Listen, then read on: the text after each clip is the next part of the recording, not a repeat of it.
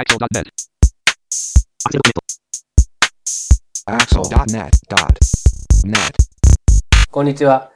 アクセシビリティの情報サイトアクセル、えーポッドキャスト第3回、えー2012年10月3日頃配信予定号です。えー今日も3人でお送りします。中根です。こんにちは。3度目まして、インフォアクシアの植木です。もうすぐ45歳になります。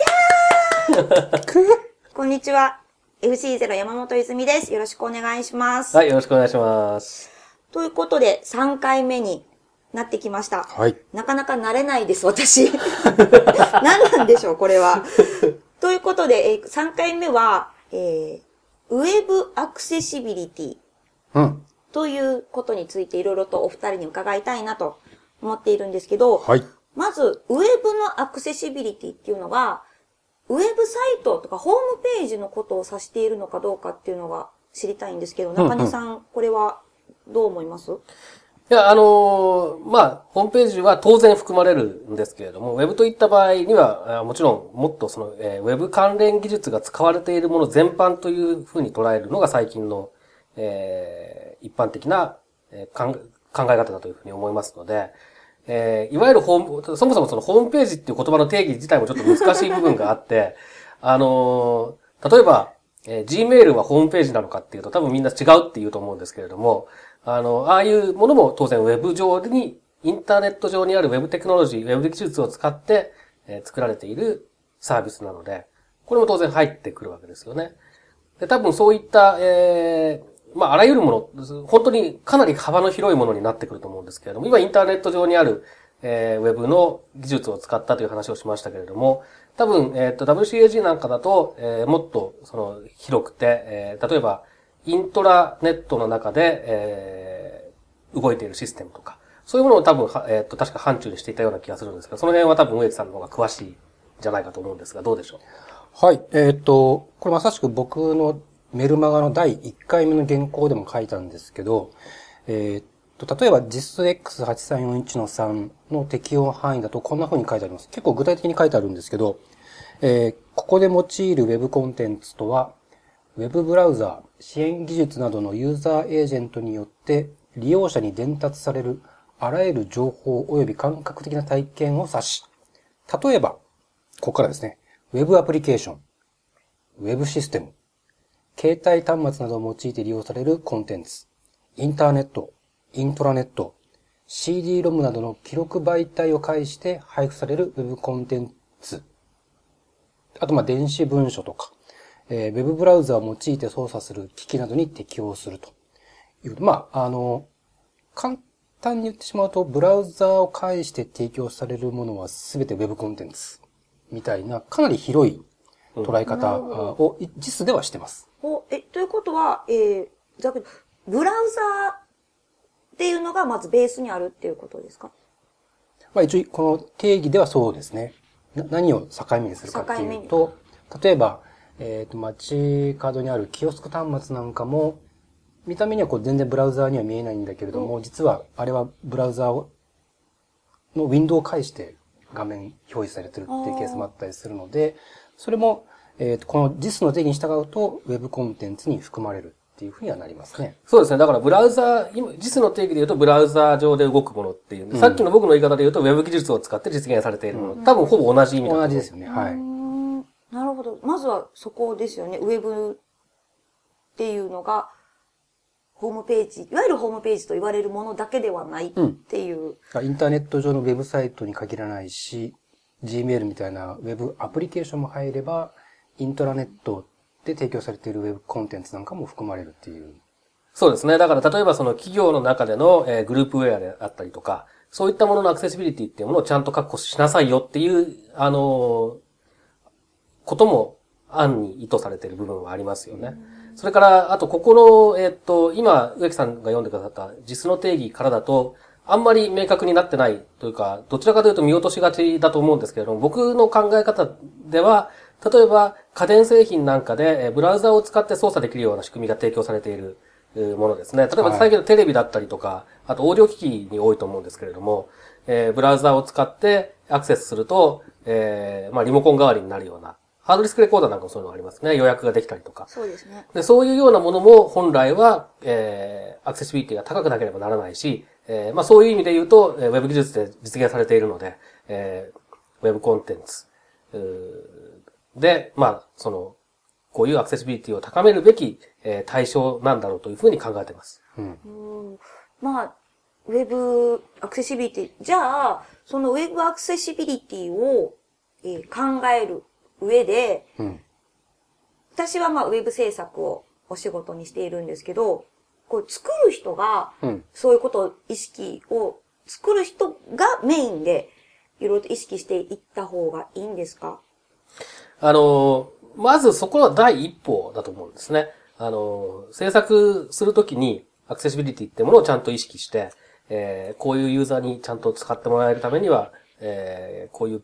部分は気をつけなきゃいけないとかっていうようなことですね。そういったものをちゃんとやっていくってこれはまず第一歩だと思うんですけれども、それだけじゃダメなのかなというふうに思います。え、それは何なんですか？えっと、まあ、あの、例えば、アクセシビリティを向上させるためのガイドラインとして、え W3C は Web コンテントアクセシビリティガイドラインズというのを出してますけれども、これに従って、ちゃんとした Web ページを作ります。ちゃんと HTML を書きますとか、そういうようなことで、や、やればそれで済むのかなっていうと、じゃあ、それを、えー、アクセシビリティが高い形で書かれたそういう Web ページを、ちゃんとアクセシビリティが高い形でユーザーに伝える仕組みという、つまり、ブラウザーがそれを正しく処理するということも必要になってくるので、これは今度ブラウザーベンダー、えー、ブラウザーの開発業者が頑張らなきゃいけないことなわけですよね。で、さらに、えー、っと、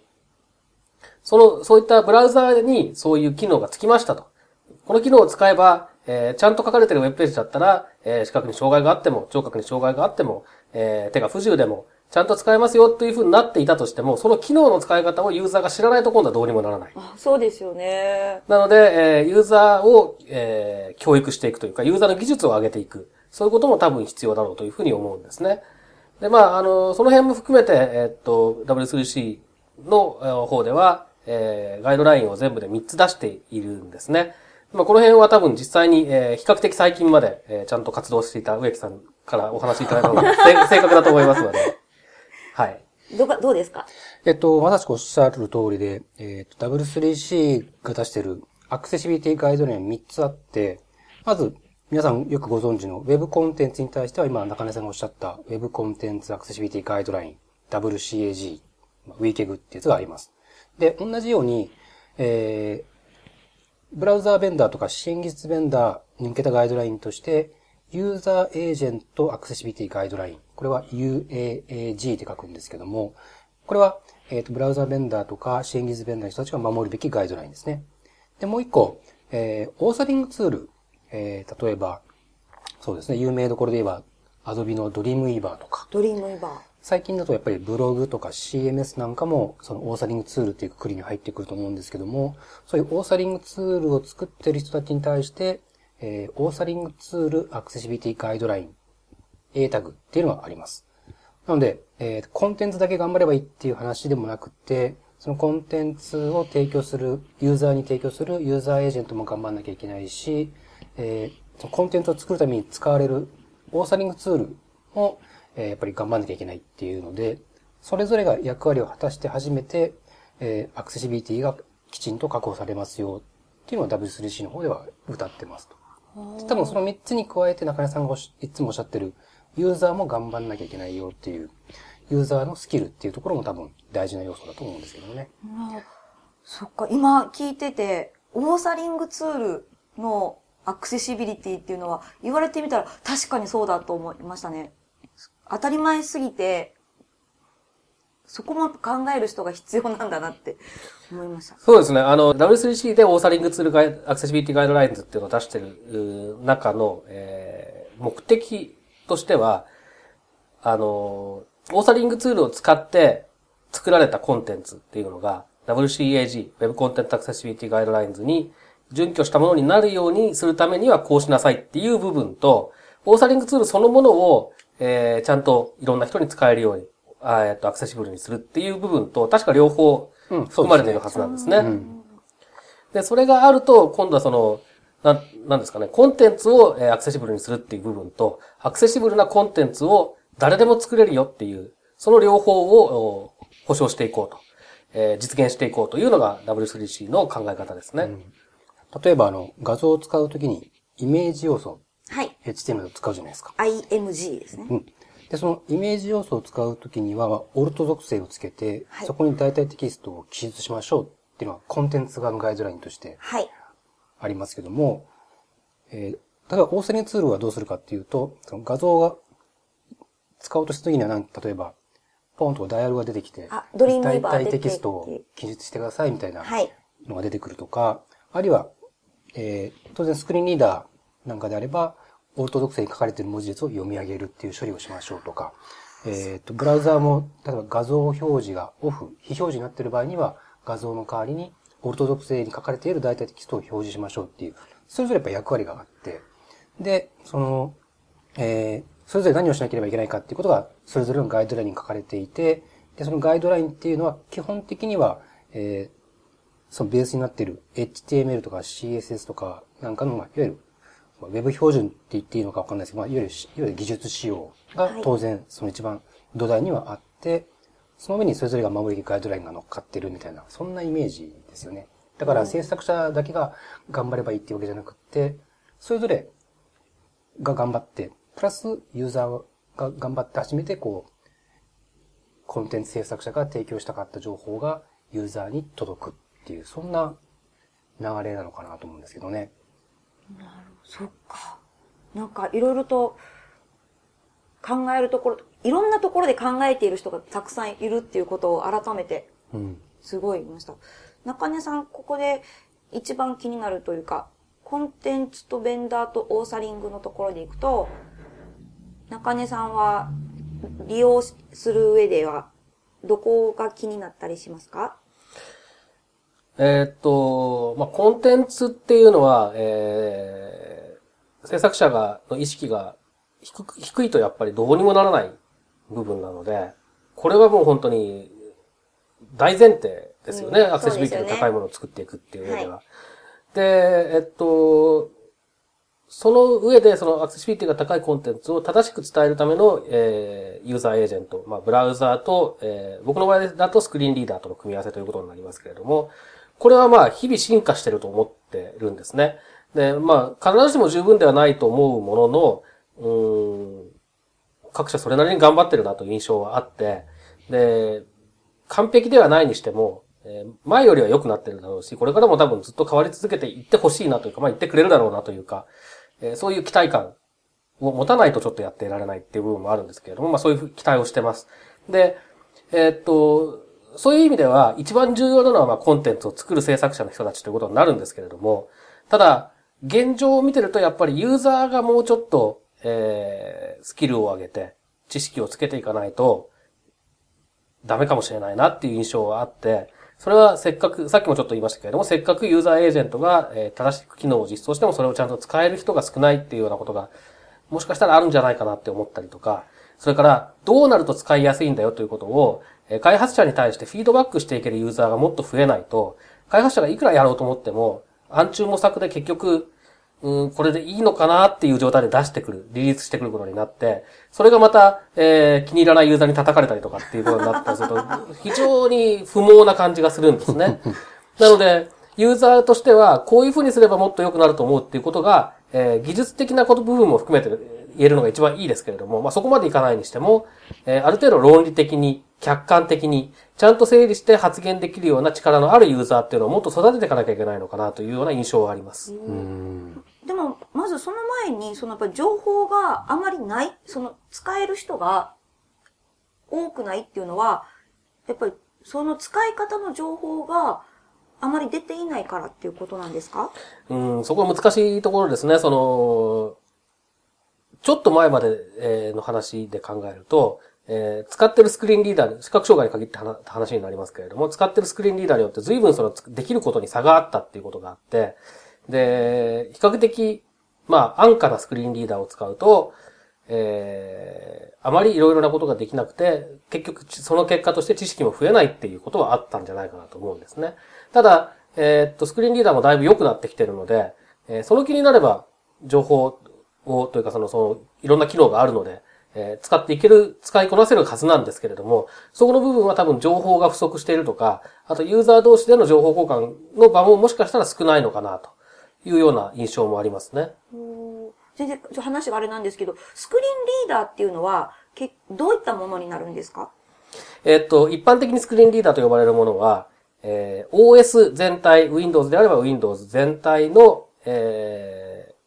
画面を音声もしくは展示に変換して、まあ両方の場合もありますけれども、変換して視覚障害があるユーザーが利用できるようにするようなソフトウェアのことを指します。なので、例えば、えースクリーンリーダーと呼ばれるソフトウェアがインストールされている Windows のパソコンであれば、はい。えーっと、まあ、マイクロソフトワードであったりとか、エクセルであったりとか、はい。メモ帳であったりとか、はい。そういうソフトウェアが、それからまあ、あと、普通のデスクトップですね。はい Windows のデスクトップだったりとか、エクスプローラーとか、そういったものがちゃんと、えー音声化されて、えー音声とか展示だけで操作できるような状態にしてくれるわけですね。で、その一環として、えーインターネットエクスプローラーとか Firefox とかっていうのが音声化されると。えーその、その機能を使って、まあ、スクリーンリーダーとブラウザーの組み合わせを使って、えーウェブにアクセスして、ウェブ上のものを読み上げてもらうと。そういうような仕組みですね。あ、そういうもんだったんですね。じゃあ、スクリーンリーダーっていうのはパソコンまるっと。そうですね。うわだあの、よく勘違いされるのが、えー最近はもうすっかり、えー聞かなくなってしまったというか、まあ、あの、更新されなくなってから久しいので、ユーザーも減ってるんだと思いますけど、ホームページリーダーという製品が昔ありまして、ーはい。これは、えーっと、インターネットエクスプローラーだけを音声化するソフトだったんですえ、ね。そういうのもあるんです。音声ブラウザーって。そうですね。あ、はい。私、その名前、音声ブラウザーっていう言葉が一番よく昔から聞いて、未だにまだ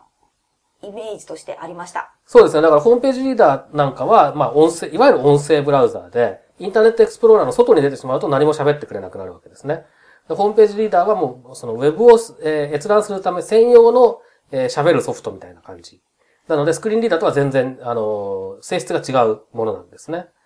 で、えっと、Windows が、えー普及し始めた頃よりもうちょっと後かな、とかだと、まだ Windows で何でもかんでもやろうっていう視覚障害者がそんなに多くなかったんですね。できることも少なかったってこともあって、だけど Web を見るにはやっぱり、えー Windows のパソコンがないとっていうような状況がまあ背景としてあって、そういったところでその、えー Web ブラウズ専用の、えーソフト、まあ音声ブラウザーみたいなものが、えーいくつか、えー発表されて、で、ホームページリーダーなんかすごくよ広く使われていた時期があって、多分今でも頑張って使ってる人はいるんだろうなと思うんですけどね。え、Windows じゃないと、Windows じゃなかったら何だったんですか？えーっと、その頃は、まあ、いわゆる MS-DOS ですよね。MS-DOS を使ってやってた人が多かったし、で、その方ができることがまだ多い、多かった時代っていうのがあるんですね。Windows のスクリーンリーダーがそんなに発展してなかった時代っていうのがやはりあるので、その頃は MS-DOS のスクリーンリーダーの方が、まあ、使い勝手が良かったりとか。いうようなことはあったわけですね。そうか。じゃあ、あの、今の話から、もうちょっと前に戻っていくと、スクリーンリーダーの、を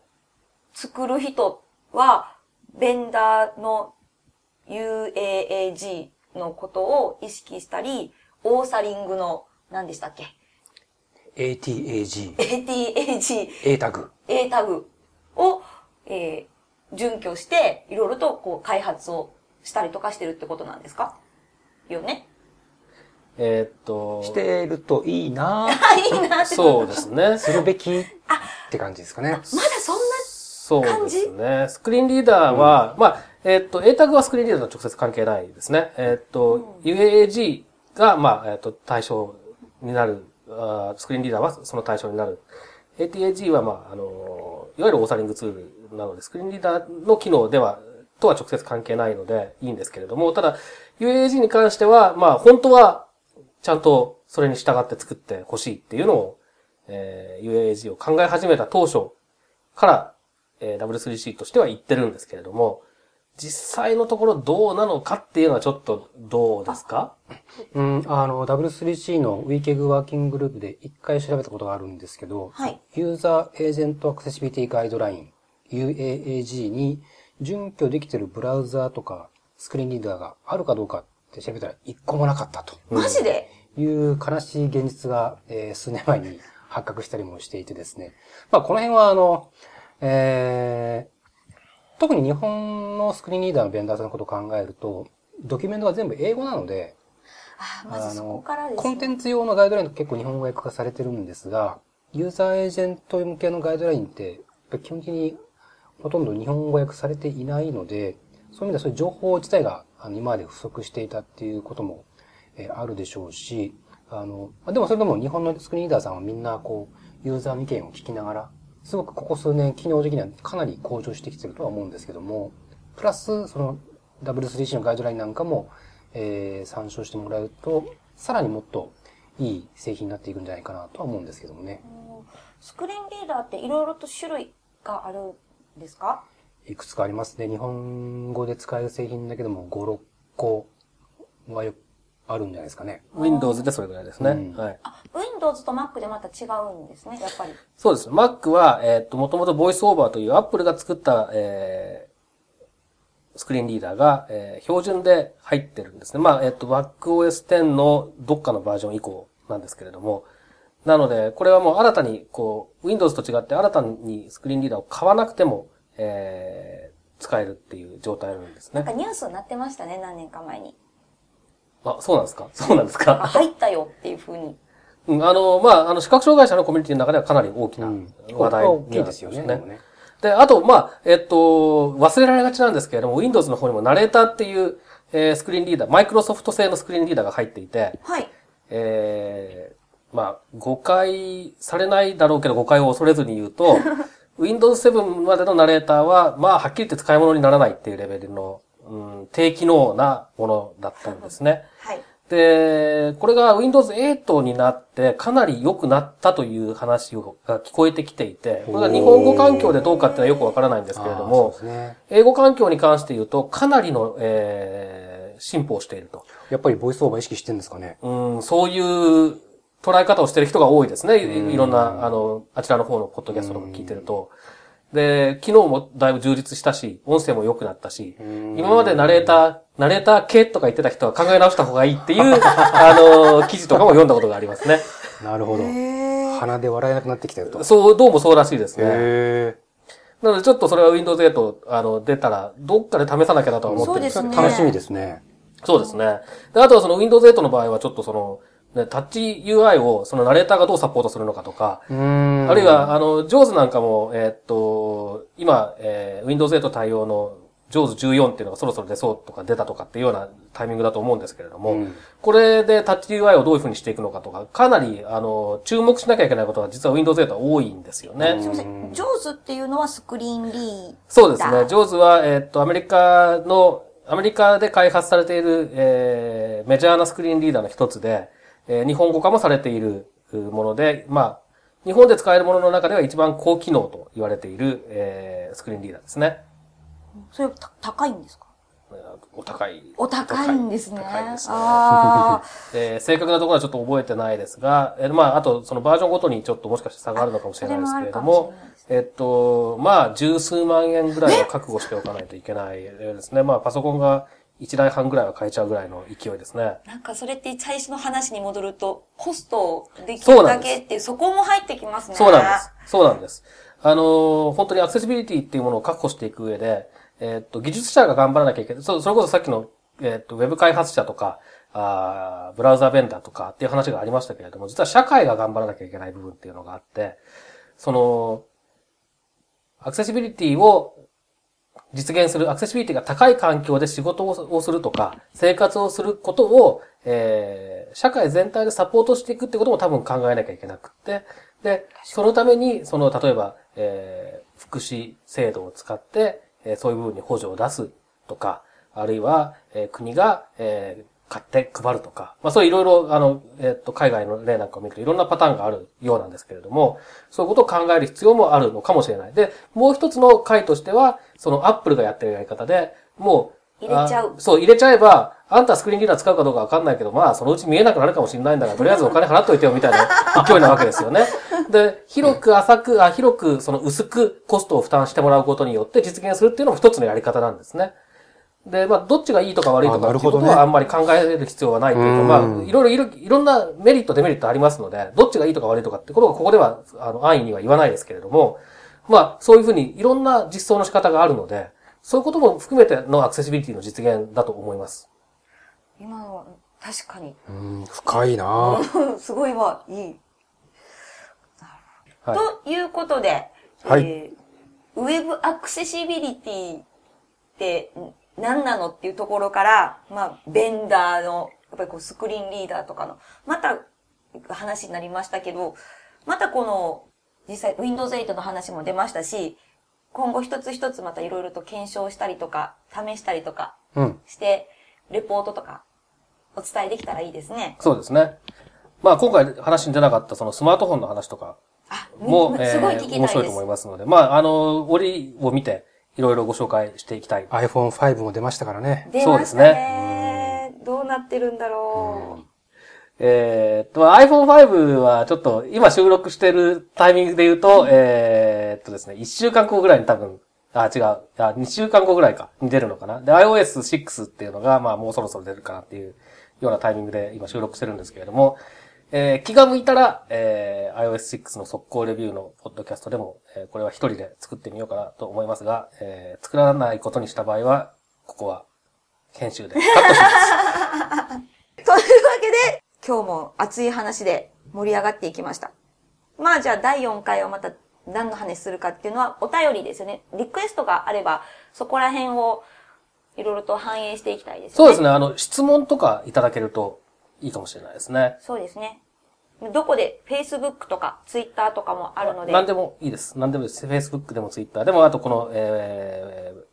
コンテンツの最後に言ってるアドレスでもいいですし、メはいメールでいただいてもいいですし、はい。えー、あらゆる方法、一番使いやすい方法で、えー、いくつかのチャンネルがあるっていうのが、まあ、アクセシビリティですから。はい。えー使いやすい方法で、えー皆さんからのご意見、ご要望、ご感想、ご質問、えー知った激励、その他、お待ちしてます。待ってまーす。ということで、第3回アクセルポッドキャスト以上です。はい。ではまた次回です。またねー。バイバはいさよ。このポッドキャストへのご意見などをメールで募集しています。アドレスは feedback.axel.net feedback.axel.net です。なお、いただいたメールをポッドキャストの中でご紹介する場合があります。それではまた次回。